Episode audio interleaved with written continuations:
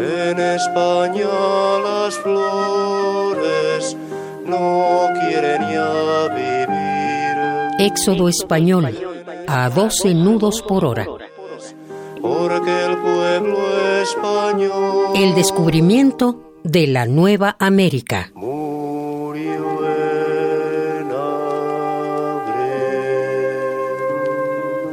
Este es el lugar de la tragedia, frente al mar, bajo el cielo, en la tierra. Este es el puerto de Alicante, el 30 de marzo de 1939.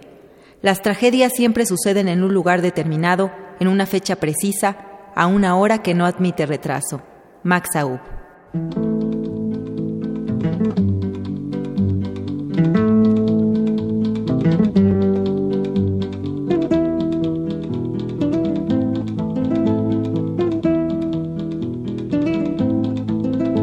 Viva la quinta brigada, rumba la rumba la rumba. Viva la quinta brigada, rumba la rumba rumba. Que nos cubrirá de glorias, ay Carmela, ay Carmela. Durante los casi tres años que duró la Guerra Civil Española, miles de personas tuvieron que salir a una travesía provocada por el miedo, el caos y la represión, lo que significó la despedida del hogar y de una identidad. Más de 500.000 españoles que huyeron exiliados con la esperanza de regresar algún día se reinventaron, la mayoría de ellos, y acogieron como su casa a países latinoamericanos como México, Argentina, Chile, Venezuela, Santo Domingo o Puerto Rico.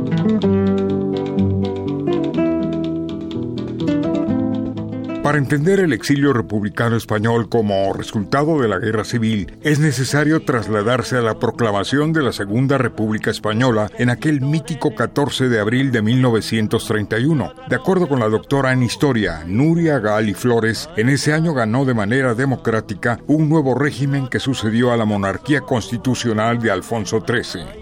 La República en España dura del 31 al 36, o sea, cuando ya empieza la guerra. El problema también que tiene la República es que es una eh, es un periodo, el periodo republicano es un periodo muy inestable, porque es una lucha entre la España conservadora y la España progresista. En, España el ejército, por ejemplo, la, la iglesia tienen mucho poder y obviamente pues eh, las fuerzas conservadoras eran pues defensoras de estas de estos eh, estamentos, de estas instituciones y ahí hay un jaloneo de poder. Los años convulsos de reformas sociales e intentos del conservadurismo para obtener el poder sumados al triunfo de la izquierda en las elecciones de febrero de 1936 dieron paso al golpe de Estado encabezado por Francisco Franco, líder de la Falange Española y de las juntas de ofensiva nacional sindicalista. Y ahí comienza pues, lo que conocemos como la Guerra Civil Española. El bando nacionalista lo que tiene es que tiene muchas ventajas. El bando nacionalista es al que le conocemos como el de Franco, ¿no?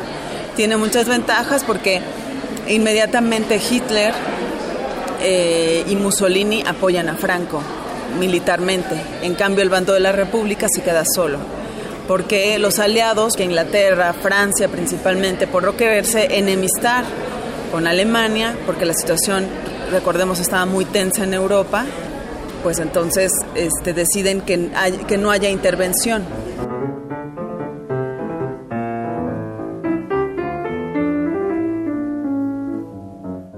Este debate por dos propuestas políticas cambiaría la historia de España y de todo el mundo.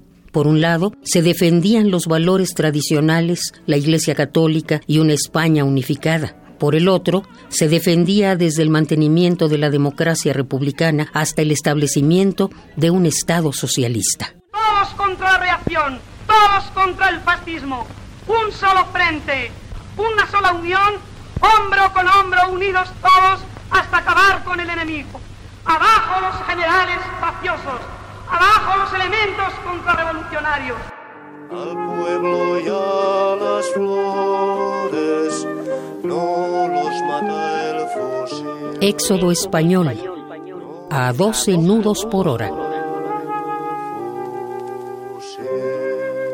Radio UNAM, experiencia sonora.